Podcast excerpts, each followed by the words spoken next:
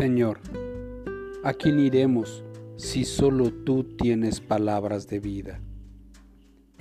En el Evangelio de Mateo, en el capítulo 21, podemos leer, Jesús entró en el templo y comenzó a echar a todos los que compraban y vendían animales para el sacrificio.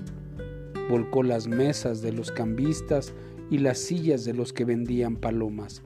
Les dijo, las escrituras declaran, mi templo será llamado casa de oración, pero ustedes lo han convertido en una cueva de ladrones. Los ciegos y los cojos se acercaron a Jesús en el templo y él los sanó. Los principales sacerdotes y los maestros de la ley religiosa vieron esos milagros maravillosos y oyeron que hasta los niños en el templo gritaban, alaben a Dios por el Hijo de David.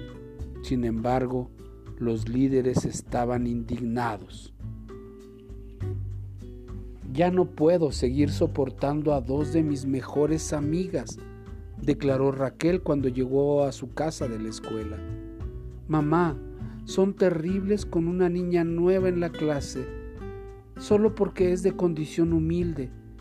No puedo creer que Lisa y Susan afirmen ser creyentes y sin embargo tengan tantos prejuicios en contra de María. Sé que se supone que no debo enojarme con ellas, pero lo que hacen es algo muy malo. Su mamá le puso un brazo alrededor de los hombros a Raquel. Hija, estoy orgullosa de ti por estar enojada esta vez. Aún Jesús se enojó cuando la gente hizo cosas malas, como cuando echó del templo a los que cambiaban dinero. Pero ¿qué puedo hacer en cuanto a Lisa y Susan? preguntó Raquel. Una parte del fruto del Espíritu es la bondad, y eso quiere decir que debemos amar lo bueno en el mundo y odiar lo que Lisa y Sue están haciendo. Tal vez si tú eres amable con la niña nueva, ellas verán la bondad en tu vida y recordarán que deben hacer lo mismo, mostrando bondad en sus vidas. Al día siguiente, en la escuela, Raquel invitó a María para que almorzaran juntas. ¿Qué, ¿Qué estás haciendo? preguntó Susan. Ella no es como nosotras, Raquel. Raquel esperó a que María estuviera lejos para responderle.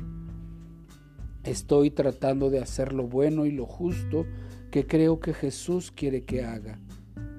Lisa y Susan tuvieron que admitir que Raquel estaba en lo correcto.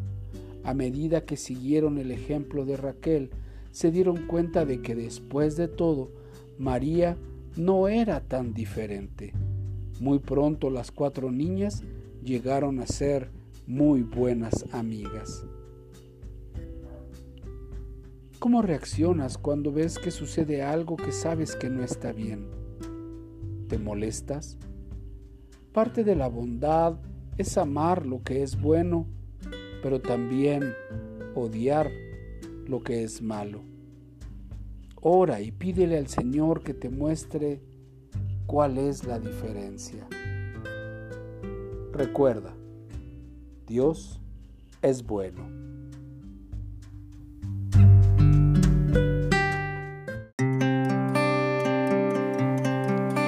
Te invitamos a buscarnos en YouTube como Restauración Sur Misión Cristiana y en Facebook como Restauración Sur. Dios te bendiga.